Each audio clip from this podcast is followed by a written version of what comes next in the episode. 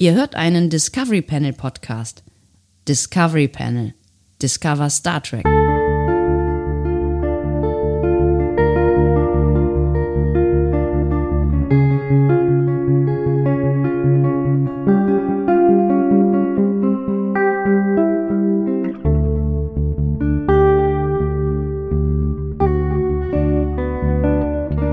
Herzlich willkommen. Wir öffnen das Discovery Panel passend zur ersten Folge der vierten Staffel Star Trek Discovery. Ja, es ist soweit. Endlich können wir gemeinsam drüber sprechen, was in dieser vierten Staffel passiert ist oder zumindest am Anfang dieser vierten Staffel passieren wird. Ja, Von das, wegen. Das wären die Sätze gewesen, die ich gerne gesagt hätte, ne? So ungefähr. Ist aber nicht. Auf dem Panel heute.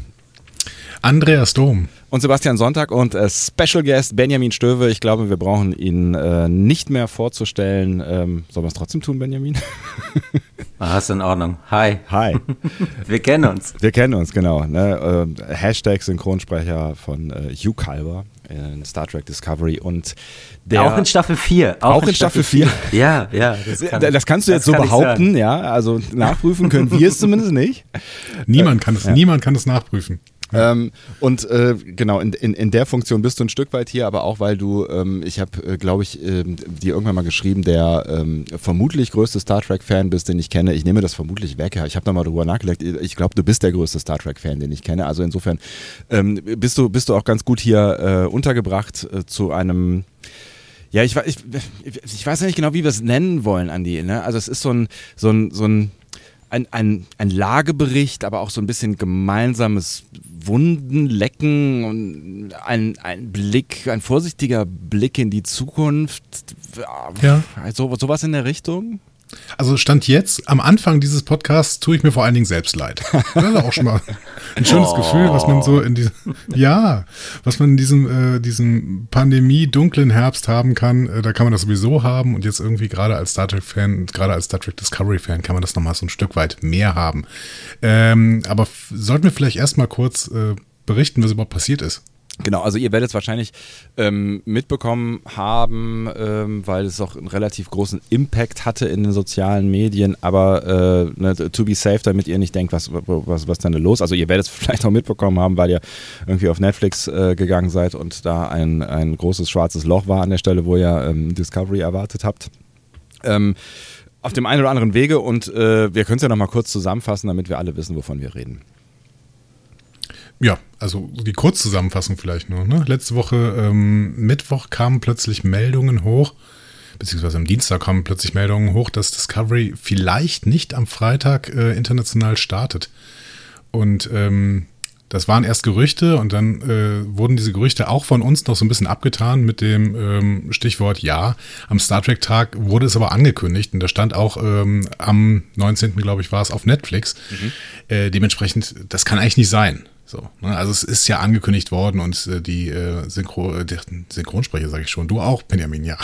die, die SchauspielerInnen ähm, haben quasi so eine kleine Promotour durch Europa gemacht. Ich meine, äh, natürlich sind die auch angefragt worden von den Conventions, aber äh, es hatte sicherlich auch einen Grund, dass sie dann auch hingekommen sind zur FedCon, äh, wo wir sie alle gesehen haben, mhm. wo wir Anthony Rapp gesehen haben, David Jella, Emily Kautz, wer war noch da? Sarah Mittisch, Patrick Kwok-Chun, Suniqua Martin Green. Ich glaube, jetzt habe ich sie alle aufgezählt. Ja.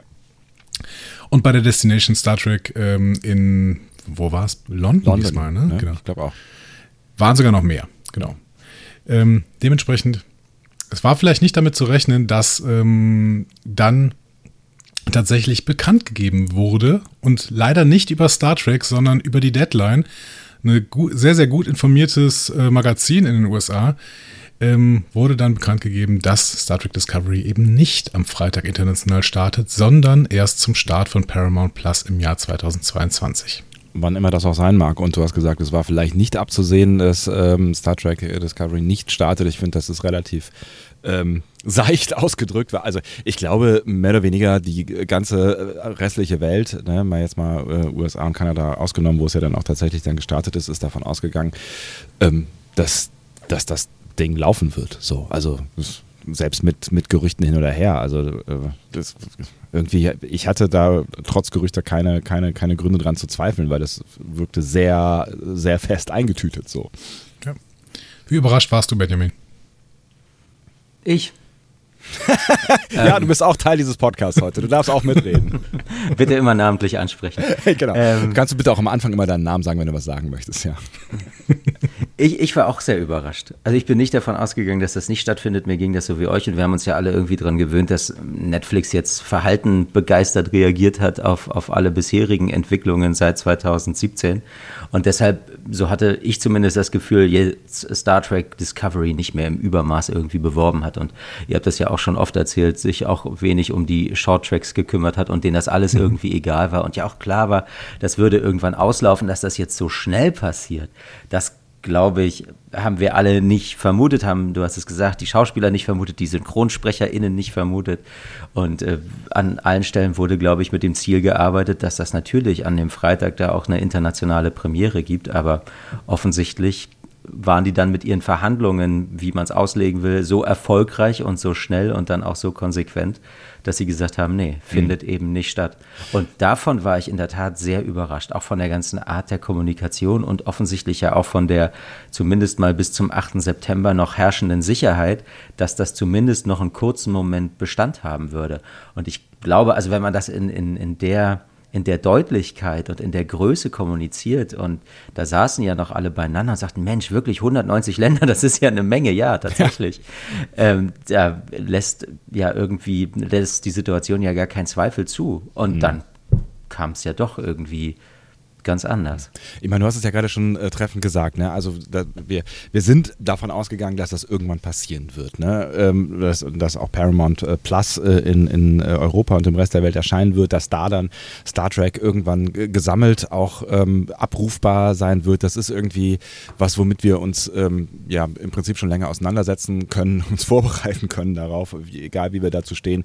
Es äh, war klar, dass das äh, irgendwann passieren wird. Aber tatsächlich habe ich mich gefragt, du hast jetzt gesagt, die Verhandlungen ähm, zwischen äh, Netflix und Paramount waren vielleicht erfolgreicher als gedacht, aber ich habe mich wirklich gefragt, wie sowas passieren kann, ne? also wie, wie man so eine Entscheidung treffen kann, weil ja eigentlich allen Beteiligten klar gewesen sein müsste, dass wenn sie das jetzt tun, dass es ein riesen PR-Gewitter äh, geben wird. Oder ist, ist, ist Paramount äh, der, der Marktrest der Welt Anführungszeichen egal und USA und Kanada ist das, was, was zählt. Wie erklärst du dir das? Ja, Benjamin. ich würde sagen, das ist, das ist, das ist so ein, so ein Nexus-PR-Gewitter. Ne? Da kommt so alle 80 Jahre so ein Energiewand durchgezogen und dann ist halt auch wieder gut. Das ist äh, punktuell und für uns jetzt keine schöne Situation, aber die geht halt auch vorbei und zieht weiter. Und es scheint ja für alle Beteiligten, vielleicht haben wir ja das Glück, irgendwann die Wahrheit erfahren zu können und von solchen Geschichten ist die Star Trek-Geschichte ja tatsächlich reich von solchen Umbrüchen und von, von ganz mutigen, aber eben auch ganz, zumindest von außen betrachtet, kruden Entscheidungen. Es scheint ja für alle anderen Beteiligten da keine gangbare Alternative gegeben zu haben. Und wer weiß, mit welcher Pistole auf die Brustmentalität der Viacom CBS Netflix begegnet ist und wer weiß, was die dann im Gegenschluss darauf geantwortet haben und gesagt haben, ja, nee, Freunde, dann mhm. geht bitte gleich. Und die, die wären da sicherlich auch nicht, nicht freundschaftlich auseinandergegangen sein, kann man sich nicht vorstellen. Weil selbst in Situationen, wo das manchmal ja knirscht, es finden am Ende ja doch alle Beteiligten noch irgendeine Sprachregelung, wo man zumindest sich vielleicht, weiß ich nicht, alles Gute wünscht, sich bedankt für drei tolle Jahre, was auch immer. Mhm. Man hätte es ja auch verabschieden können und selbst bei, bei anderen Dingen kündigt ja Netflix mitunter auch freudig an. So, das ist jetzt noch ein Monat bei uns, guckt nochmal alle und dann alles Liebe, alles Gute. Das ist bei, bei Star Trek nicht passiert und das wird ganz sicher Gründe haben. Und mhm. äh, ich, ich glaube, im, im Sinne von Viacom CBS ist das ganz sicher nicht gewesen, dass das jetzt diese, diese Ausmaße annimmt, aber ja, man muss auch ehrlicherweise sagen, Sie haben ja jetzt diese Perspektive da angekündigt und Sie wissen ja, weil Sie jetzt auch wieder intensiv auf Star Trek setzen, das tun Sie ja nicht ohne Grund. Sie wissen ja aus der Vergangenheit, aus den vergangenen 55 Jahren, was für unfassbar treue Zuschauerinnen und Zuschauer sie haben mit den Menschen, die Star Trek mögen. Und die können noch fünfmal sagen, dass sie das nicht gucken und dem, dem Star Trek-Tross nicht folgen. Am Ende, Achtung, Spoiler, tun sie es ja doch. und ich glaube, das haben die gecheckt und deshalb produzieren die ja jetzt im Übermaß all diese Serien. Und das ist wie, wie in den 90ern, wenn auch mäßig erfolgreich mit Voyager und UPN. ja genau das Zugpferd, was, wenn sie es richtig machen, und dafür müssen sie es vielleicht noch ein bisschen richtiger machen, als sie es in den letzten Jahren und vor allem in den letzten Tagen getan haben. Aber wenn sie es richtig machen, dann ist natürlich die gebündelte Star Trek-Kraft bei einem Streaming-Dienst dann eben Paramount Plus. Genau das glaube ich, was man braucht, wenn man in dem sowieso jetzt ja schon fast schon unübersichtlich gewordenen Streaming-Markt noch irgendwas sein will. Da würde ich ganz gerne auch gleich nochmal drauf äh, äh, zurückkommen, auf ja. diese Perspektive. Ähm, aber vielleicht bleiben wir noch so einen kurzen Moment, Andi, ähm, in, in, in der Agonie der Situation, ähm, weil, du, weil du ja eben gesagt hast, es sind alle ähm, durchaus überfahren gewesen, auch die Schauspielerinnen und Schauspieler, natürlich auch viele, viele Fans, wo du, äh, Benjamin, gerade gesagt hast, äh, wir werden sehen, ob die dann auch wirklich alle ähm, das, das äh, in die Tat umsetzen, was sie da zum Teil angedroht haben. Aber ähm, du hast auch mal ein paar, paar Stimmen gesammelt, Andi, von den, den quasi den Protagonistinnen, ne? Ja, absolut. Ich würde gerne nochmal noch mal kurz andocken bei diesem, äh, bei dieser Netzwerkgeschichte. Also nicht, dass wir, wir sprechen gleich mal darüber, was Paramount Plus uns denn vielleicht im nächsten Jahr alles bieten kann und ja. versuchen dann auch irgendwann eine positive Wendung dieses Podcasts zu bekommen. Aber ähm, Ach, da war schon viel Positives drin. Ich habe dabei bei ja, eben, schon genau, viel Positives zwischengehört. Ja, ja. Ich habe mich mal ein bisschen eingelesen äh, in, in äh, das, was denn da gerade bei Viacom CBS beziehungsweise bei Paramount läuft und ähm, habe so ein bisschen nach Gründen gesucht, warum das denn gerade kommunikativ so schief gegangen ist in den letzten Tagen. Benjamin sagte schon irgendwie, ja, wahrscheinlich werden äh, Netflix und Paramount Plus oder Netflix und Viacom CBS jetzt nicht so gut auseinandergegangen sein. Das, das äh, mag schon mal durchaus sein. Ich habe mich eingelesen, dass es Mitte September im äh, gesamten Netzwerk bei Paramount Plus beziehungsweise bei Viacom CBS wohl einen etwas größeren Knall gab, weil der äh, Chef von Paramount Pictures, der äh, heißt oder hieß Jim Giannopoulos, äh, der ist ersetzt worden. Und mhm. zwar mit dem Chef von Nickelodeon, äh, Brian Robbins. Und ähm, Jim Giannopoulos muss wohl ein sehr, sehr beliebter und sehr, sehr vernetzter Chef gewesen sein und hat offensichtlich eine gesamte Armada von Verantwortlichen irgendwie mitgenommen, die dann im Endeffekt mit ihm gegangen sind. Unter anderem eben auch äh, ein Mensch namens Chris Patrickin, und das war der Chef der Kommunikationsabteilung von Viacom CBS beziehungsweise von Paramount Pictures. Okay. Wir können jetzt gerade natürlich, es ist, ich weiß auch nicht, welchen Wert das hat, jetzt äh, darüber raus zu spekulieren, wie es bei Viacom CBS jetzt gerade aussieht. Aber wenn das da Mitte September so unglaublich geknallt hat und sich da jetzt ganz, ganz viele ähm, Abteilungen gerade irgendwie neu aufstellen müssen mit neuen Chefs und vielleicht auch neuen Strukturen insgesamt, vielleicht wird da ganz viel gerade umgemodelt. Äh, Eventuell steckt da irgendwo ein Ansatz und eine Erklärung drin, warum einerseits diese Verhandlungen erst so spät irgendwie durchgegangen sind, wovon man ja ausgehen kann, ansonsten hätten sie es früher kommuniziert, oder warum die Kommunikation dann auch so schief war, dass man erst irgendwas an die Deadline durchsticht oder irgendwer etwas an die Deadline durchsticht und dann nachher einfach nur zwei äh, Social-Media-Tafeln kommen, die dann äh, bei Twitter geteilt werden und wir uns alle denken, ach komm, ihr müsst uns doch echt nicht so behandeln, Leute. Also bei aller Liebe, wir sind sehr, sehr, das hat Benjamin gerade gesagt, Star Trek-Fans sind ähm, verzeihen und äh, Star Trek-Fans vergessen und haben eine gewisse Tendenz zur Leidensfähigkeit entwickelt über genau, die Jahrzehnte. Das ist alles irgendwann auch wieder gut, aber man muss uns doch wirklich nicht so behandeln. Und ich habe da auch Artikel, äh, auch im deutschen Fan drüber gelesen, die echt sagen, es nervt einfach. Es nervt irgendwie dauerhaft so als die Melkkuh benutzt zu werden, weil wir es halt sind, weil wir als Star Trek-Fans das sind und weil wir alles Mögliche kaufen oder so. Aber dann, man kann es doch trotzdem irgendwie anders behandeln. So. Ich möchte mal ein bisschen meckern. Ähm, du, du wirkst relativ ähm, entspannt, äh, Benjamin, wenn, wenn man dir so zuhört. Gab es da nicht den Moment irgendwie, ähm, ich will dich jetzt da nicht in irgendwelche Hate Speeches äh, drängen, ähm, weil du ja ein, Stück weit an der verlängerten Payroll äh, hängst von, äh, von den gerade genannten Unternehmen, so, aber äh, gab es da nicht auch irgendwo den, den Moment, wo du gedacht hast, ey, cool war das jetzt nicht oder wo du dich vor den Kopf gestoßen gefühlt hast? Also auch, auch vor allen Dingen als, als Kreativer, der mitgewirkt hat an, an dieser Serie? Mm, also ich, ich habe mich natürlich auch auf die vierte Staffel gefreut, auch weil da viele schöne Dinge passieren. ähm, mhm. die, die werden wir jetzt halt alle ein bisschen später sehen. Und ich habe vorhin gerade was gelesen, was Will Wheaton geschrieben hat, wo er auch eingeleitet hat und gesagt hat, das kann er natürlich jetzt nicht offiziell in seiner Funktion als Moderator von The Ready Room sagen, dieser Begleitsendung, die es in mhm. Amerika mhm. und ja auch bei uns via, via Facebook gibt mhm. und auf YouTube. Aber dass er das schon ziemlich äh, grottig fand in, in der Gesamtsituation und in der Kommunikation.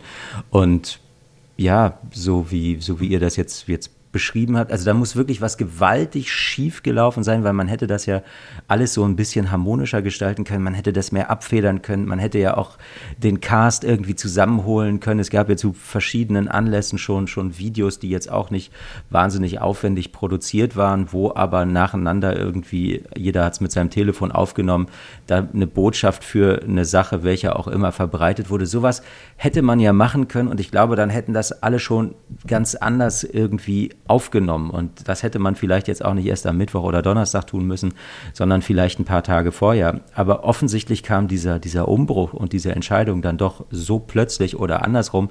Es kam so kurzfristig keine für Viacom CBS zufriedenstellende und für Netflix gleichsam äh, eine Lösung zustande, bei der alle gesichtswahrend irgendwie sagen konnten, gut, wir zeigen die vierte Staffel halt noch. Und ja, wahrscheinlich sagten die sich am Ende auch, wir wollen die aber haben mhm. für, für das und wir sind nicht bereit, euch da so weit entgegenzukommen, was auch immer Netflix wollte. So, dass ich glaube, die waren am Ende wahrscheinlich auch davon überrascht, weil sonst hätte man ja in irgendeiner Weise besser reagieren können als mit diesen beiden Tafeln. Und die habe ich auch gelesen und gedacht, ja Freunde, das ist wirklich wenig. Mhm. Also jeder gute YouTuber, jeder gute Podcaster, jeder Mensch, der in irgendeiner Weise ein, ein Publikum hat und, und da Vertrauen sich erarbeitet hat über die Jahre, egal in welchem Medium, der geht anders mit den Menschen um, die ihm ja am Ende ja vielleicht gar nicht unbedingt Geld bringen, aber die ihm Vertrauen schenken und die ihm wichtig sind. Und all das fand jetzt in, in diesem Prozess überhaupt nicht statt. Und das fand ich schade, weil es entspricht ja auch überhaupt nicht dem, was, was irgendwie die, die Star Trek-Werte ausmacht und es entspricht auch nicht im Ansatz dem, was die Schauspielerinnen und Schauspieler uns in den vergangenen Tagen und Wochen berichtet haben. Und das, das merken wir ja jetzt auch, wenn man sieht, wie nicht nur Will Wheaton reagiert, sondern ja im Prinzip die komplette Besetzung auch von Discovery und darüber hinaus und alle sagen, Leute, es tut uns leid, wir wussten das auch nicht. Hm. Und daran merkt man ja schon, wie, wie schnell das alles ging. Und habe ich mich darüber geärgert? Ja. Habe ich mich lange darüber geärgert? Nee. Und ich, ich war mir eigentlich auch ziemlich sicher, dass es nicht passieren würde. Also jetzt war ja 1701 live gerade vorbei, jetzt startet es von vorne. Und ich war, ich, war mir, ich war mir wirklich sicher, das würde nicht passieren. Die würden sich entweder einig werden und am Ende zeigt Netflix halt auch unter Gemurre irgendwie diese vierte Staffel. Aber mhm. ähm, das ist jetzt nicht eingetreten. Dennoch, mit Blick auf diese, diese lange, lange Geschichte, überrascht es mich, das habe ich gemerkt. Ich bin davon gar nicht mehr so überrascht Mhm. Sondern man sieht es ja irgendwie und ab dem Moment, ab dem man es liest, denkt man, könnte das wirklich sein. Und dann passiert es tatsächlich. Und in dieser kuriosen, langen Geschichte, die uns Star Trek in all den Inkarnationen beschert hat, ist das eigentlich toll, dass es jetzt auch mal so eine Situation gab, wo man sagt, das kann doch gar nicht wahr sein. Aber nee, tatsächlich, es ist passiert. Es ist nicht nur das Franchise und die Serie, das so unwahrscheinlich das ist, eine zweite Chance bekommt mit diesem zweiten Pilotfilm für viel Geld. Und es ist nicht nur das Franchise, was dann eben 55 Jahre Jahre später auch diesen ersten gescheiterten Pilotfilm in Form einer Serie fortsetzt, sondern es ist eben auch dieses Franchise, was dann mitunter völlig kopflos mit den Fans umgeht. Und da würde ich wieder sagen, muss man es aber trennen, weil es sind ja weder die Geschichten noch die Macher noch die Produzenten noch die Schauspielerinnen und Schauspieler, mhm. sondern es am Ende ist es nur in Anführungsstrichen das Management. Und die haben in dieser Situation, wie aber schon öfter in den 55 äh, Jahren halt eine falsche Entscheidung getroffen und versagt. Und ich finde jetzt am, am Ende fast, es ist doch äh, spannend zu sehen, welche Wirren Star Trek Discovery ganz konkret aushalten musste in mhm. der ja eigentlich relativ kurzen Geschichte dieser Serie. Wenn man sich überlegt von, von dieser Ankündigung 2015, ja eigentlich auch so ein bisschen, glaube ich, mit der Idee getrieben, diese Serie parat zu haben zum 50. Geburtstag, mhm. was ja schon nicht ja. gelungen ist damals. Ne? Weshalb man sagen musste, okay, wir schaffen das nicht bis 2016, das ist schon Mist. Wir peilen mal den Januar 2017 an, um dann irgendwann so im Verlauf des Jahres 2016 zugeben zu müssen, ah, Januar 2017 werden wir nicht schaffen, leider. Äh, wir, wir hoffen mal irgendwann, das kam ja auch alles so kleckerweise, wir hoffen mal irgendwie auf, auf September, bisschen über die ganzen äh, Showrunner-Wechsel und Ausstiege und was auch immer. Also es ist fast jetzt schon spannend, was wird dieser Serie noch alles zugemutet, was wird ihr noch alles passieren und trotzdem schafft sie es am Ende da immer irgendwie draus hervorzugehen und, und man kann ja allen nur viel Glück wünschen, dass sie das unbeschadet überstehen, aber ich glaube langfristig langfristig werden sie das tun, auch wenn das kurzfristig natürlich sehr, sehr ärgerlich ist, weil auch so vom Eindruck, was, was alle erzählen und in den Interviews sagen, diese Serie natürlich ein Spiegel ihrer Zeit ist und nicht nur deshalb es jetzt schön gewesen wäre, sie zu sehen, sondern natürlich, weil wir uns auch alle jetzt lange drauf gefreut haben. Aber gut, freuen wir uns noch ein halbes Jahr länger. Vorfreude ja. ist ja bekanntlich die äh, schönste. Im besten Fall ein halbes Jahr, ne? Also da wissen wir auch noch nicht so ganz genau, was 2022 heißt, ne? Ähm, soweit ich zumindest weiß. Und äh, was, was ich so ein Stück weit schwierig finde, was auch die ein oder anderen natürlich jetzt angesprochen haben, ist, dass wir halt in einer globalisierten Welt reden. Und ähm, abgesehen davon, dass, dass wir gespoilt werden können, wenn wir ähm, Social Media mäßig unterwegs sind, auch ähm, im, im US-Bereich, was Star Trek angeht, da kann man vielleicht noch irgendwie versuchen, äh, aber auch das ist schwierig, äh, Vorkehrungen zu treffen, dass das vielleicht nicht passiert, aber ähm, die, diese Erfahrung der, des, des gemeinsamen Ansehens, ja, also dieser gemeinsamen weltweiten Erfahrung, ich überhöhe es jetzt vielleicht ein bisschen, aber ähm, trotzdem, ne, also die geht natürlich jetzt ein Stück weit verloren, ne, weil, weil wir nun nicht mehr, also das, jetzt ist halt der Rest der Welt, der gemeinsam diese Erfahrung machen kann, aber nicht mehr quasi die Länder, die diese Serie äh, kreiert haben. So. Ja. Und das ähm, ist, wie du eben schon mal leicht angeteasert hattest, auch bei unseren HörerInnen nicht so richtig auf äh, vollste Zufriedenheit gestoßen, mhm. um es mal nett auszudrücken. Ich hatte mal äh, relativ bald nach der Entscheidung ähm, auf, auf Instagram nach Reaktionen gefragt. Ja, das ist eigentlich ganz schön. Ja. Bitte? Wertneutral, ja. ja. Relativ wertneutral. Also, ja? ne? was denkt ihr darüber oder sowas? Ne, habe ich geschrieben. Ich meine, äh, es ist ganz spaßig, was da gekommen ist. Ne? Also, manche Leute bringen es auf den, auf den Punkt, ähm, wie Trump-Spotters zum Beispiel schreibt: großer Mist. Mhm. Punkt. So, ne? Oder, oder Chill King äh, schreibt hier zum Co. und äh, macht dahinter den Smiley, der äh, entsprechend dementsprechend grüne Sachen aus dem Gesicht fallen. Ne? Mhm. Ähm, also diese, äh, diese Leute gibt es auf jeden Fall. Ähm, und das ist natürlich auch eine erste Reaktion, die ich total verstehen kann. Als erste Reaktion. Absolut. Ja, ja, klar. Ähm, es gibt aber durchaus auch Leute, die ähm, damit so ein bisschen mehr verbinden und die irgendwie sagen, alte Fans überlegen sich's jetzt. Neue gibt es so nicht. Kenne genug, die so den Einstieg in Discovery verlieren. Schade, schreibt zum Beispiel Brooke Robin. Hm. Und das finde ich einen ganz interessanten ähm, Bereich, weil da hast du Benjamin eben die Streamingdienste angesprochen. Ne? Und ähm, ja, klar, die Fans äh, werden äh, mit einer großen Wahrscheinlichkeit äh, zurückkehren, auch selbst wenn sie jetzt vielleicht gesagt haben, Paramount Plus äh, werde ich mir niemals äh, anschaffen und werden sich überlegen und es wahrscheinlich dann doch tun. Ähm, aber das, was Netflix ja für Discovery bedeutet hat, war auch sowas wie Leute, mit denen ich sonst noch nie über Star Trek gesprochen habe, haben mir erzählt, hey, ich habe mir diese Star Trek-Serie angeguckt. Podcastest du nicht über die? So, fand ich ganz gut. So. Ähm, also Leute, die eigentlich sonst mit Star Trek nicht viel zu tun haben oder früher irgendwann mal Star Trek geguckt haben und jetzt irgendwie bei Netflix gesehen haben, ach ja, das ist auch wieder Star Trek, ist was Neues, gucke ich mal rein. Das wird dann vermutlich nicht mehr so schnell passieren, oder? Benjamin? ja, was sie für eine Strategie damit verfolgen und ob es wirklich clever ist, sich, sich vom Giganten quasi zurückzuziehen, der ja wirklich ein unfassbar großes Schaufenster bietet. Das wird sich zeigen, wenn die dann hier, wann auch immer, mit ihrem Portal starten. Und dann werden die natürlich auch das beobachten und daraus irgendwie ihre Schlussfolgerungen ziehen. Aber sie wollen es, das ist ja jetzt offensichtlich die erklärte Strategie, mit aller Macht versuchen. Mhm. Und ich glaube auch, wie du das ja schon angedeutet hast, da werden die Star Trek-Fans allein ihn wahrscheinlich nicht reichen. Ich glaube aber auch, dass was, was Leute vor allem zu Star Trek bringt, das ist eben nicht irgendwie die, die Verbundenheit oder die Nostalgie, das sind dann vor allem eben doch nur wir, sondern es sind am, am Ende die guten Geschichten. Und wenn ihnen das gelingt, in den Serien gute Geschichten erzählen, zu erzählen, wirklich, wirklich Geschichten, die, die den Geist kitzeln und die wirkliche Science Fiction wieder vielleicht ein bisschen mehr ins Zentrum stellen, als das, als das woanders passiert, dann glaube ich, kommen die Leute auch dahin und gucken sich das an. Und auch da gibt es ja verschiedene Modelle, wie man das für einen Monat oder wie auch immer, dann kündigt man es wieder. Wir werden es sehen und die werden sich sicherlich auch in der Preisgestaltung jetzt nicht komplett von allen anderen verabschieden können, ne? wenn man irgendwie so Sachen hört für 30 Euro im Monat oder was. Ja, mal sehen, wie viel es dann am Ende tatsächlich sein werden. Aber die wollen ja auch, das ist ja das Ziel, so viele Menschen wie möglich erreichen. Da werden die sich schon irgendwas einfallen lassen. Und vielleicht, ja. auch, auch das kann ja sein, mhm. am Ende zu Netflix zurückgehen.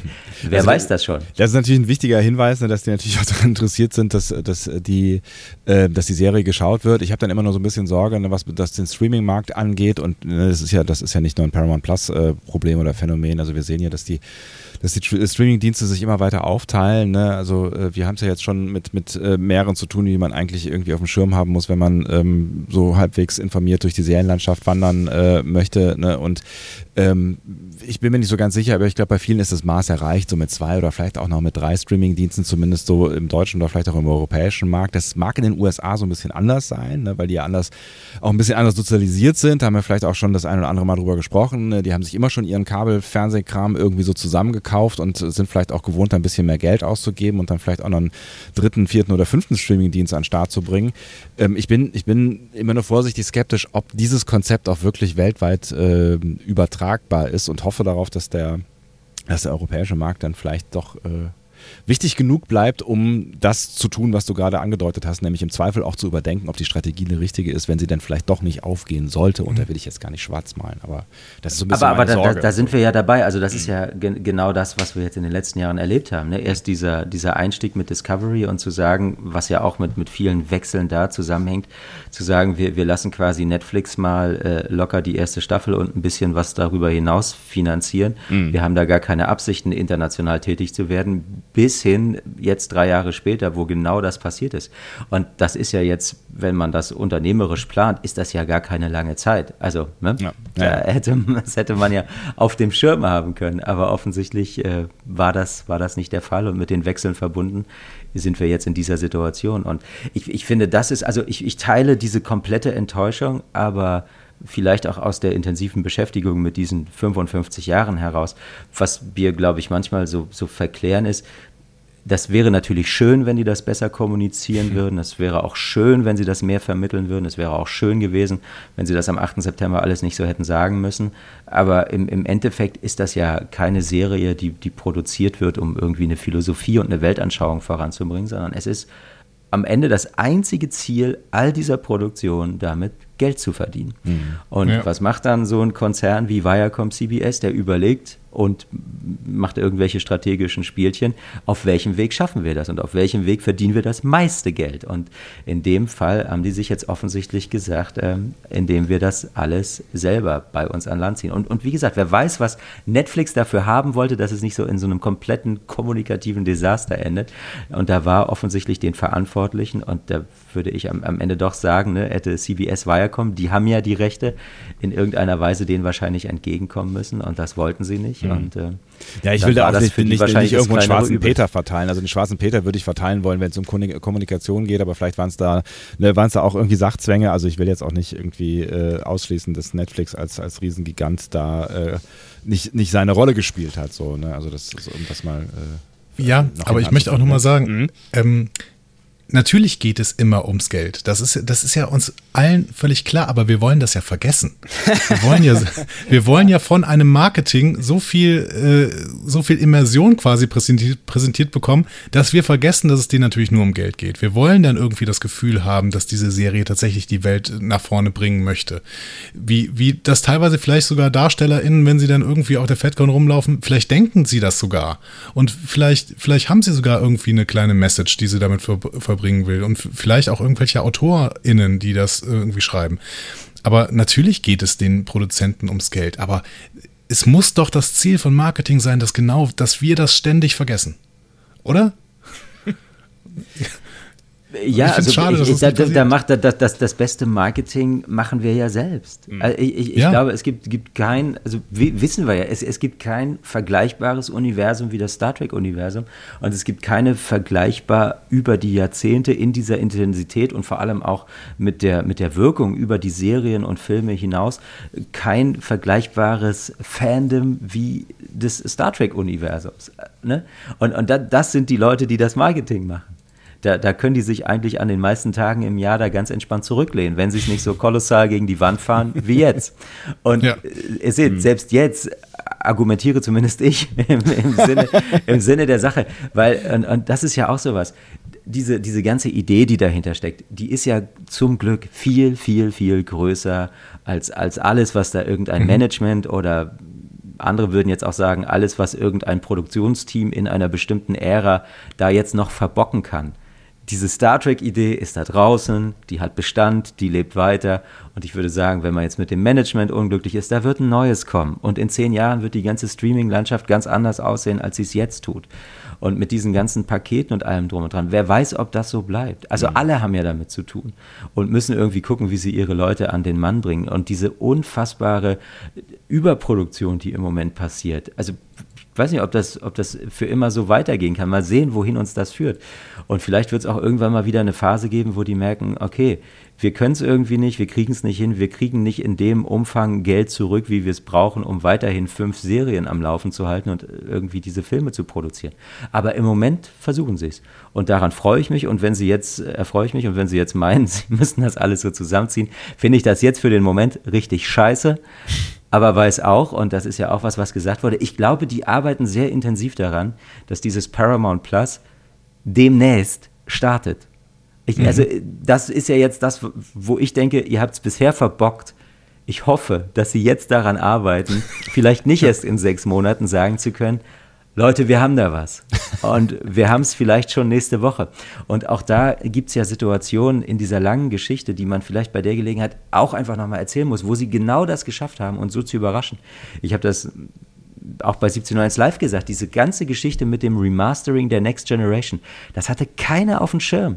Und da kommen die um die Ecke und sagen zum Ende des Jahres damals, hey, wir hauen da jetzt im Januar so eine Blu-ray raus. Wir haben mal hier vier Folgen remastert in HD. Wir haben die komplett neu gescannt, wir haben die Effekte neu zusammengesetzt. Guckt euch das mal an. Ach ja, und übrigens, die komplette erste Staffel erscheint dann im Frühsommer. Wow!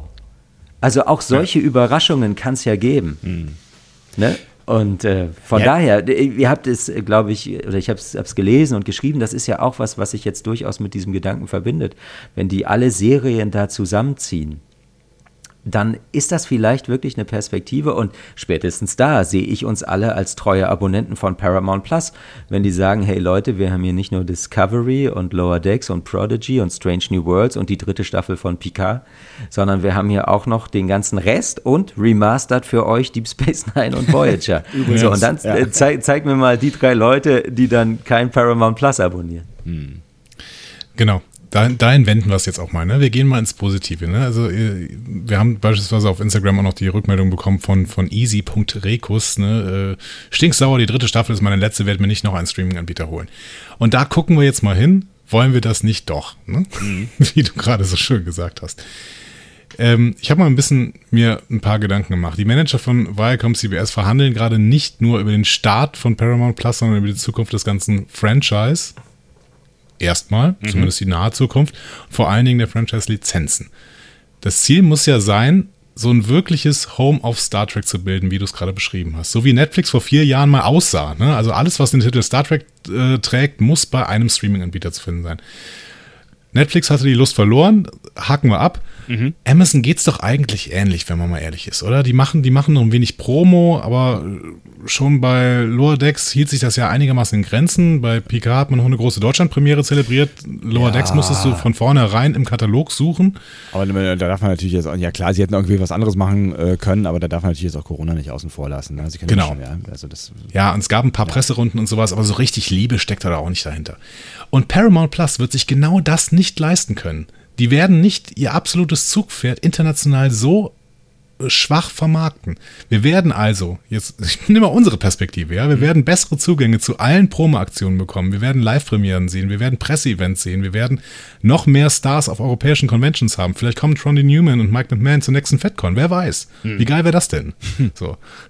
Im nächsten Jahr können wir uns überlegen, ob wir Netflix und vielleicht auch Amazon Prime überhaupt noch brauchen. Äh, für Star Trek zumindest wahrscheinlich nicht mehr. Hm. Und wir müssen Sky nicht abonnieren. Das ist ja auch noch immer ein schönes Argument. Ne? Ist mittlerweile ja klar, dass Paramount Plus zwar im Sky Cinema Paket integriert sein wird, aber auch als eigenständiger Dienst erscheinen wird. Wir hoffen nur, dass, äh, dass das dann nicht einen Zeitversatz hat, ne? dass Sky im Januar startet äh, mit Paramount Plus und Paramount Plus. Ja, jetzt mal nicht. Nein, nein, nicht ich, wollte, ich, ich, du bist ja im Positivmodus. Ich wollte das nur einmal. Genau. Ich habe es mal gesagt, wir lassen es wieder fallen. So. Ich stelle mir vor, ich, ich kann äh, in, den, ähm, in den lokalen äh, Medienhändler meines Vertrauens gehen. Ich kann mir so einen kleinen Roku-Stick, mit dem hat Sky äh, Europe ja so eine Kooperation, kann mir so einen Roku-Stick kaufen, da steht drauf Paramount Plus, den stecke ich hinten in mein Gerät rein und dann ist die Zukunft super. So. Wie seht ihr das denn? ich lasse dir den Vortritt, Benjamin. Ähm, ja, ich, ich habe das ja schon gesagt. Ja. Ich glaube, dass das eher früher als später genauso sein wird. Und da wir ja wissen, dass all diese, diese Produktionen jetzt, jetzt anstehen und, und Prodigy liegt ja quasi schon rum oder fünf Folgen davon. Und ähm, die erste Staffel hat 20. Das ist doch unfassbar. Das ist da es gibt immer noch fehlende Shorttracks, es gibt Strange New Worlds, auf das alle warten und jetzt eben auch auf die vierte Staffel von Discovery. Also ich glaube nicht, dass das so lange dauern wird, bis das äh, so ähnlich ist, wie du das beschreibst. Weil das ist der einzige Weg, wie sie zum einen diesen, diesen Schaden wieder gut machen können und vor allem das, was denen ja am wichtigsten ist, wie sie damit richtig Geld verdienen können. Hm. Und deshalb, äh, ja. Und wir sehen ja jetzt auch, es gibt, gibt andere, andere Wege, Serien zu remastern. Man muss das gar nicht mehr so aufwendig machen, wie das bei The Next Generation der Fall ist. Aber ich glaube, all die, die jetzt vielleicht verprellt sind oder für die auch das Neue nichts war, ist das Alte ja auf jeden Fall was. Und die Chance, das in einer besseren Qualität zu sehen, die wird auch den Letzten überzeugen, zumindest temporär da so ein Abo abzuschließen. Und von daher glaube ich, dass das genau das ist. Wir gehen jetzt hier alle so ein bisschen durch dieses Tal. Das, das sind ja am Ende des Tages auch ehrlicherweise unfassbare Luxusprobleme, über die wir uns mhm. hier austauschen können, dass wir das nicht sehen. Und für, für mich war das ganz normal und für, für euch wahrscheinlich früher auch als, als Kind irgendwie ja mit einem Versatz von anderthalb Jahren in der Fernsehzeitung so ein kleines Bild zu sehen äh, der Besetzung von Deep Space Nine vor diesem schönen äh, gelb-orangenen Hintergrund und zu lesen, ui, da startet eine neue Star Trek-Serie und dann den Nachsatz zu lesen, es ist noch nicht klar, wann die in Deutschland dann anläuft. Mhm. Und da, da, das, das war so. Und dann hört man irgendwas und liest irgendwas darüber. Und all diese Dinge haben eigentlich meine Vorfreude nur gesteigert. Und ich weiß, wie ich früher in Episodenführern Zusammenfassungen von Folgen gelesen habe, wo ich wusste, die sehe ich halt erst in, weiß ich nicht, anderthalb Jahren. Und, und das war gar nicht schlimm, weil in meinem Kopf entstand dann längst die Folge und dann die irgendwann zu sehen, also das fand ich immer noch interessant und ich, es ist jetzt fast auch ähm, das Positive sehend, spannend mal zu, zu sehen, wie wir das jetzt erleben in diesem ganzen medialen Wirrwarr, was da aus Amerika und Kanada rüber schwappt, wie viel man davon mitbekommt und wie es dann tatsächlich sein wird, wenn wir diese Staffel irgendwann hier bei Paramount Plus sehen werden, ob die die dann am Stück veröffentlichen, ob das mhm. vielleicht auch nochmal ein Boost ist und dir ein ganz anderes Erleben ermöglicht oder ob die das auch wöchentlich durchziehen, was ich mir gar nicht vorstellen kann. Ähm, und nee, und wir kennen ja jetzt das Discovery, also ich kann darauf jetzt auch noch ein, ein bisschen warten und verfolge eher gespannt eben, wie das jetzt weitergeht und glaube, hoffe natürlich aber auch wahrscheinlich viel mehr in dieser Situation, dass das gar nicht mehr so lange dauern wird, sondern dass die da viel daran setzen, das möglichst zeitnah, zumindest möglichst zeitnah konkret zu kommunizieren, ab wann man damit rechnen kann. Und ich glaube eigentlich auch, dass sie es, also wenn es ansatzweise clever läuft bei denen, eigentlich noch tun müssen, während die aktuelle Staffel läuft. Um, mhm, um ja. auch da all das abzufedern, was vielleicht jetzt Leute irgendwie dazu treibt, sich diese Folgen auf welchem Weg auch immer zu besorgen. Ich habe das Gefühl, es wird Zeit für ein Kaminfeuer. oh je, die Feinstaubbelastung. Ui, ui, ui. es ist es schon wieder so weit, dass du dein Kaminfeuer auspackst. Ja, ist, okay. Ich habe gedacht, ich sorge mal ein bisschen für, für Harmonie jetzt hier an dieser Stelle, was, was ihr gerade verbal ja schon, ähm, schon sehr, sehr schön gemacht habt und äh, nochmal herausgearbeitet habt, dass die Krise auch eine Chance sein kann. Und ich glaube, ähm, dass, dass das alles stimmt, wenn wir dann einfach jetzt irgendwie runtergespült bekommen, dass ähm, dass das halt äh, so ein, ein PR-Desaster war und dass wir uns einfach dass wir ja einfach schon im, im äh, Begriff des Vorfreunds waren und quasi vor dem, äh, vor dem großen Spielwarenregal im Toys R Us standen, den Arm ausgestreckt haben und äh, dann in, in dem Moment, äh, wo wir es greifen wollten, halt das Regal plötzlich leer war, weil uns jemand das letzte Ding vor der Nase weggenommen hat oder so. Das ist ein schräges Bild. Aber ihr wisst, was ich meine. Das ist so, ne, wenn ich Unver Unverkäufliches Muster. Ja, oder das, genau, noch schlimmer. Frechheit. Frechheit. Ja, bei, bei, bei, äh, als, als ich als kleiner Sebastian Videospiele gekauft habe im Toys R Us, gibt es das eigentlich? Die sind irgendwann pleite gegangen, oder? Die gibt es gar nicht mehr. Ich weiß gar nicht so genau. Ich glaube, die heißen, es, es, gibt jetzt einen Nachfolger, glaube ich. Ja? Auf jeden Fall war das jetzt der einzige, der einzige Laden im Umkreis, äh, wo man ähm, Videospiele kaufen konnte. 50 Minuten mit dem Fahrrad hingefahren und ähm, dann gab es da so eine Schwarz-Weiß-Kopie der, ähm, der, des, des Spielepakets, wenn keins mehr da war. Das hing dann so ganz zum Schluss, damit man wusste, was, was man verpasst hat. So, ja. Und äh, da stand dann irgendwie sowas drauf, wie äh, neue Ware kommt oder sowas. Und wenn du dann 50 Minuten mit dem Fahrrad hingefahren bist, dann sind die 50 Minuten mit dem Fahrrad zurück keine schöne äh, Geschichte. Aber ich wollte ja eigentlich persönlicher werden. Was wollte ich mit dieser Geschichte eigentlich erzählen? Nichts. So. Also. Wir lassen dich einfach mal reden. Mach nee, es ist, ist, völlig in Ordnung. Ich, ich, ich du, hast, du hast den Schmerz der Vergangenheit überwunden. genau. Und äh, danke, blickst danke. heute ge gewachsen an dieser Erfahrung darauf zurück und schöpfst darauf die zu, daraus die Zuversicht, dass auch diese Situation hier ein gutes Ende finden wird. Hm. Vielleicht irgendwie so. Und es ist am Ende ja wahrscheinlich auch die, der, der einzig äh, gangbare Weg, weil ne, es gibt ja durchaus Menschen, die gesagt haben, ähm, nicht zuletzt, die gesagt haben, irgendwie wir drehen Paramount Plus den Rücken zu, aber die dann auch gesagt haben, dann besorgen wir es uns äh, eben irgendwie anders auf anderen Kanälen so. Ne? Ähm, ja, kann man machen, aber damit, da muss man sich ja im Endeffekt auch äh, äh darüber bewusst sein, dass man dann auch dem eigenen Franchise ein Stück, ein Stück weit äh, schadet. Ne? Und ähm, ja, denen dann am Ende Kohle vorenthält, die sie gebrauchen können, um neue Star Trek-Serien zu machen. Das ist natürlich schon auch ein Argument, ne? Und das, das führt uns so ein bisschen zu dem Punkt, Benjamin, da musst du jetzt leider mit durch, die, der Frage, wie gehen wir jetzt damit um? Weil du musst gleich noch erzählen, was du nämlich die nächsten paar Wochen machst. Ich habe mir das am Freitag schon mal angehört, mhm. was du die äh, nächsten paar Wochen machst, aber äh, dazu später mehr. Weil wir müssen jetzt sagen, wir können nicht über Discovery podcasten. Das war bei Lower Decks schon blöd, dass wir gepodcastet haben, ohne dass irgendwer sehen konnte. Und wir unterstützen hier mit Piraterie. Und das mhm. wollen wir nicht. Wir Wobei, können die Tendenz total verstehen, mhm. jetzt zu sagen, ja, aber die Studiobosse wollten es doch nicht anders, wenn sie solche Dickmoves machen. Aber diese Einstellung ist halt kurzsichtig. Du hast es gerade schon mal angesprochen. Mhm. Denn wem schaden wir hier? Wir schaden den Altschaltquoten von Discovery im Jahr 2022. Und damit schaden wir nicht denen, die diesen kommunikativen Mist hier verbrochen haben, sondern vor allen Dingen Cast, Crew und auf Dauer auch den Fans. Mhm. Also uns. Ja. Weil wir Discovery sehen wollen und möchten, dass es weitergeht. Was bringt's? Wenn wir es jetzt besprechen, sich hierzulande alle Menschen die Folgen über Piraterie im Netz besorgen und Discovery dann nach der vierten Staffel abgesetzt wird, weil die Einschaltquoten kacke sind. Also Piraterie ist Mist und es ist nochmal mehr Mist, wenn du irgendwas liebst, denn dann schadest du dir durch den Diebstahl am Ende selbst. Hm. Ja, du klaust dir deine eigene Serie. Ja, ja genau. Und deswegen nach äh, einiger emotionaler äh, Aufwühlung auch bei uns ähm, war dann eigentlich auch irgendwann klar, dass das der Weg ist, den wir gehen müssen und den wir auch gehen ähm, wollen. Wie der dann konkret aussehen wird, weil Benjamin, du hast es eben angesprochen, du glaubst äh, ähm, auch, dass die Möglichkeit durchaus besteht, dass Paramount Plus das dann alles auf einmal äh, in, in den Streamingdienst reinkippt, ne? dass wir dann da vielleicht Discovery Staffel 4 liegen haben, vielleicht auch Prodigy schon liegen haben. Ähm, da da gucken wir dann, wie wir damit umgehen, wenn es dann soweit ist und wie wir das dann äh, besprechen und in welchem Modus und wie oft und so weiter und so fort. Aber das, das sind dann Probleme, ähm, die wir dann in der Zukunft äh, lösen werden. Das, Schlimm, das Schlimmste ja? ist echt, dass sie mir diesen Screener hier hingelegt haben. Ich, ich raste aus. ja, Andi, was soll ich dir sagen? Ne? Was soll ich dir sagen? Ähm, Verzicht ist ja auch eine Tugend, ne? Also Verzicht so auch gerade jetzt äh, in, in, der Adventszeit, ne? In der Adventszeit, ne? so. ja, genau. Da, da, kann man, äh, ne, du als, als ähm, Religionsexperte kannst da ja vielleicht auch irgendwie noch was auf einer Beta-Ebene Beta rausholen. Beta-Ebene. Meta. Meta.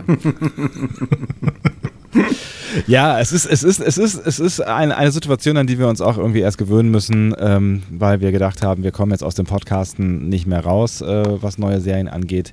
Dann ist dem jetzt im Moment noch nicht so, aber es wird passieren und äh, mit irgendwas wird es weitergehen. Vielleicht wird es PK sein zuerst, vielleicht wird es aber auch viel mehr, viel schneller sein, als wir so schnell wegpodcasten können und ähm, naja, ihr werdet natürlich weiter von uns hören, so viel ist, äh, so viel ist klar.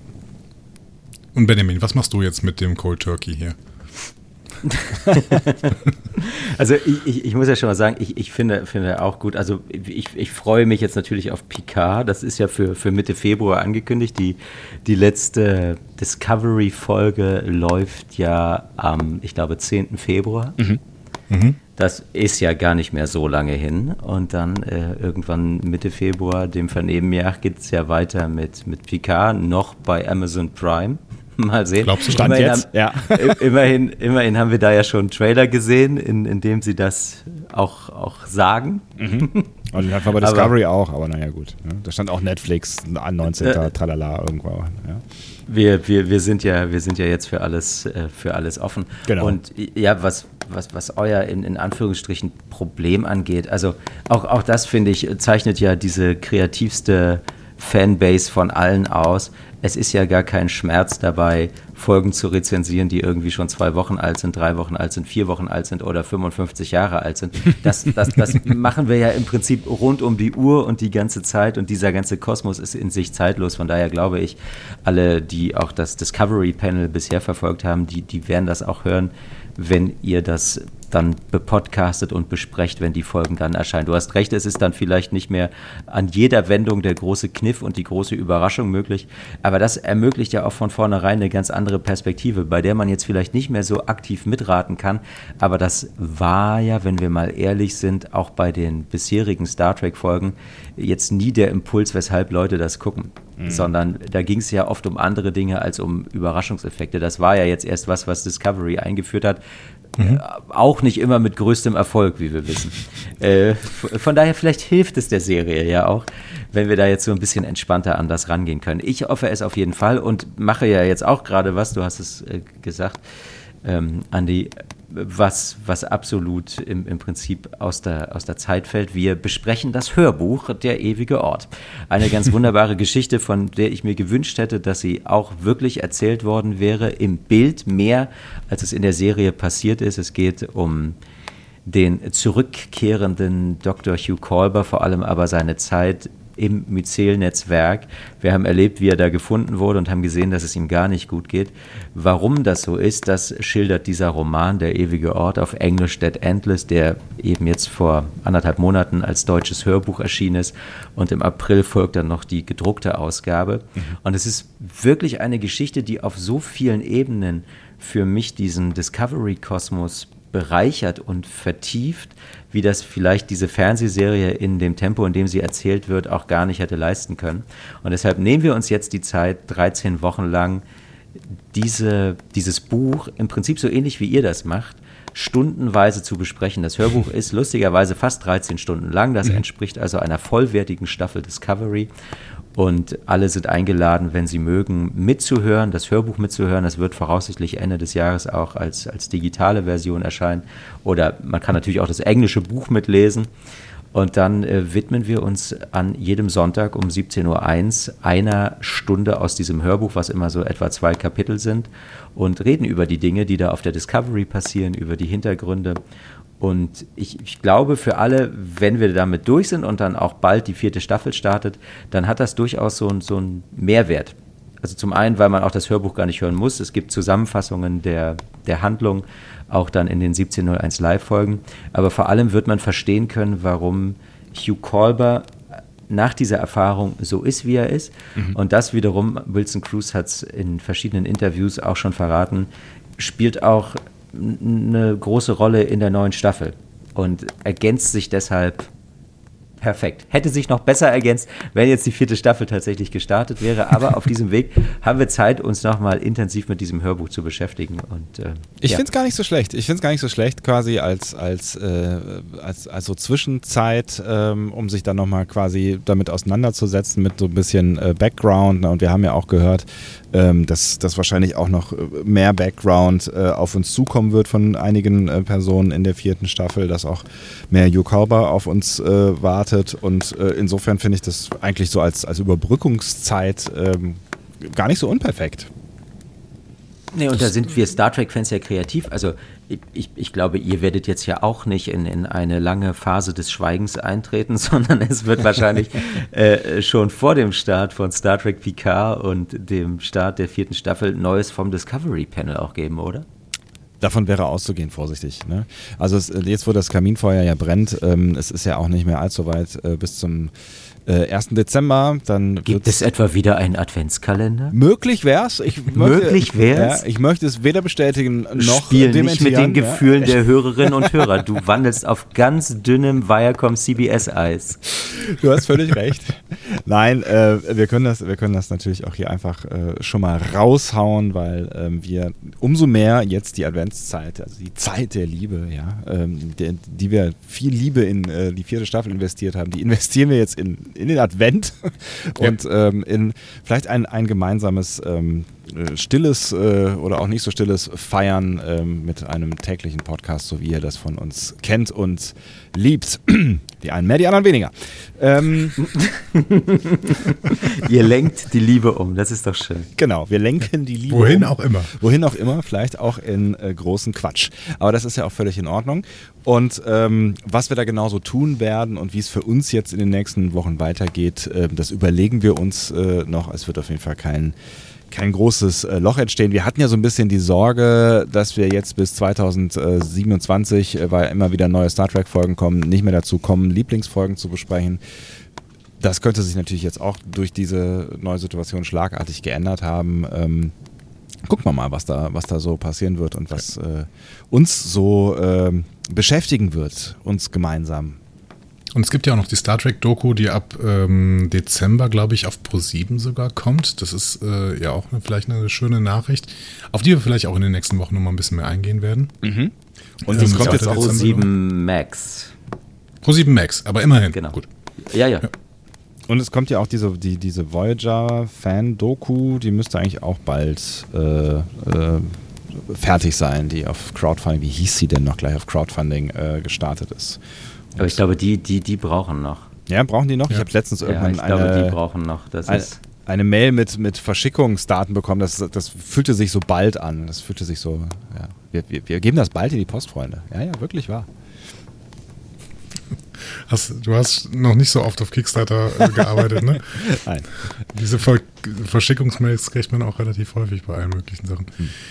Naja, es wird weitergehen und das ist, glaube ich, das, äh, das Wichtige und äh, deswegen freut es mich umso mehr, Benjamin, äh, dich heute mit dabei zu, gehabt zu haben, nämlich nochmal auf diese Perspektive hinzuweisen, also sowohl auf die Perspektive der Vergangenheit, wo solche Dinge, wie sie jetzt passiert sind, durchaus schon mal passiert sind und dass das eh alles eine bewegte Vergangenheit hat und vor allen Dingen nochmal das Wesentliche zu sehen, nämlich die, ähm, die großen Vorteile, die diese Zeit hier bietet, ähm, dass wir so viele verschiedene neue Star Trek-Serien haben, dass wir viele neue Star, Star Trek-Serien sehen werden, ähm, ne, dann halt irgendwie irgendwo anders, aber wir werden sie sehen, sie werden kommen, wir werden hoffentlich viel Freude daran haben, uns viel unterhalten können. Und ähm, das, das sind doch eigentlich alles in allem ganz, ganz okaye Aussichten, oder?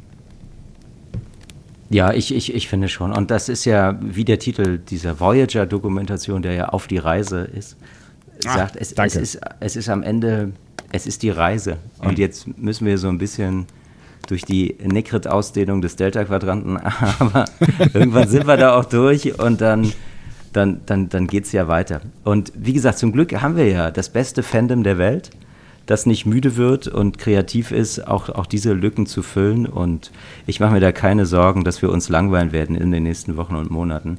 Und das ist irgendwie auch das Schöne, dass es allen so ein bisschen Luft zum Atmen gibt und diese Enttäuschung, diese wirklich große Enttäuschung zu überwinden und sich dann auch irgendwann dann wieder zu freuen. Und ich glaube, dass das, das wird passieren. Ich wusste, dass du ein Garant dafür bist, wenn wir dich einladen, dass wir auf einer positiven Note enden werden, auf einer hoffnungsvollen Note enden werden. Und ich fühle mich jetzt ein bisschen besser. Ja, der Plan ist aufgegangen. Schön. Hervorragend. Hervorragend. Ich liebe es, wenn er Danke, danke ja, lieber mal, Benjamin, und, dass wir, wir dich dafür wir gehen, wir, wir, gehen in ein, sehr gerne, und wir gehen in ein, wir gehen in ein großartiges Star Trek Jahr äh, 2022. Denn wisst ihr, was nächstes Jahr ist? Äh, der 56. Geburtstag von Star Trek. Auch. Aber vor allem feiern wir am 27. Mai 50 Jahre Star Trek in Deutschland. Ach, guck mal. Ja, gucke an. Ja, das hatte ich nicht auf dem Zettel. Ja. Das ist doch, das ist doch was. Das ist übrigens äh, so, die Pandemie will, aber wir wissen ja, zum Frühjahr ähm, Sommer hin wird es eigentlich immer ganz gut. Der 27. Mai ist auch der Tag, an dem das 1701 Museum wieder eröffnet.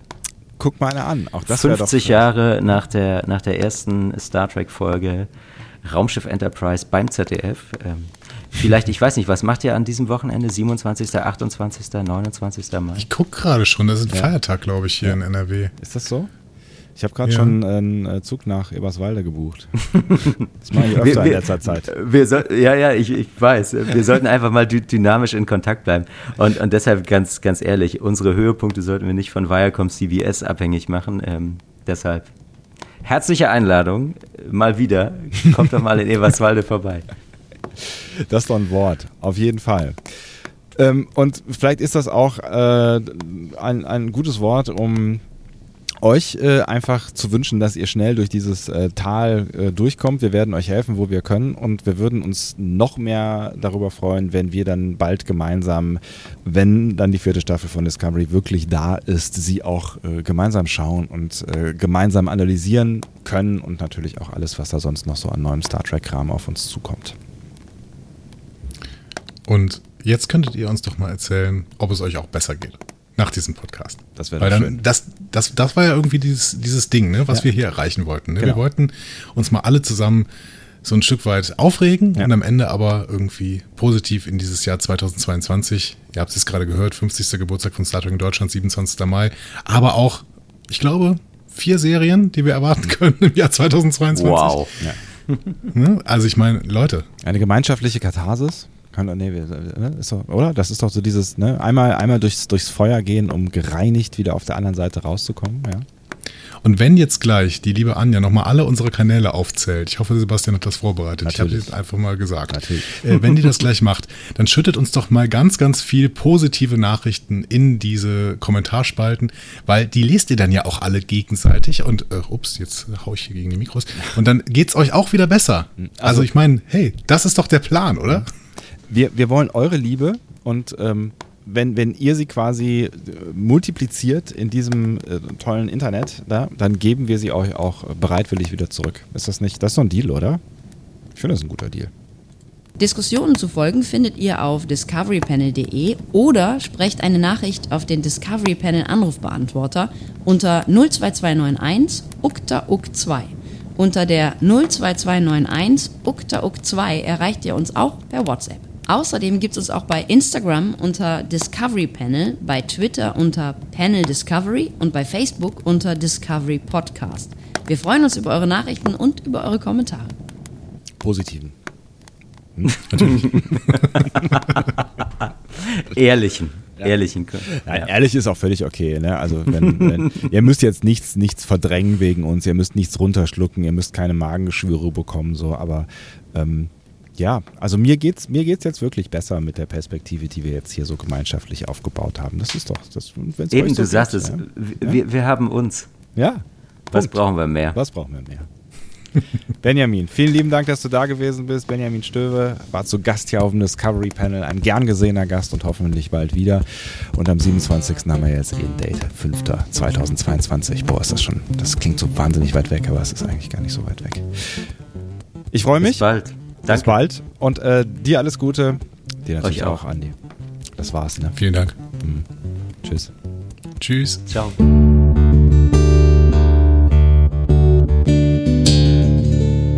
Mehr Star Trek Podcasts findet ihr auf discoverypanel.de. Discovery Panel. Discover Star Trek.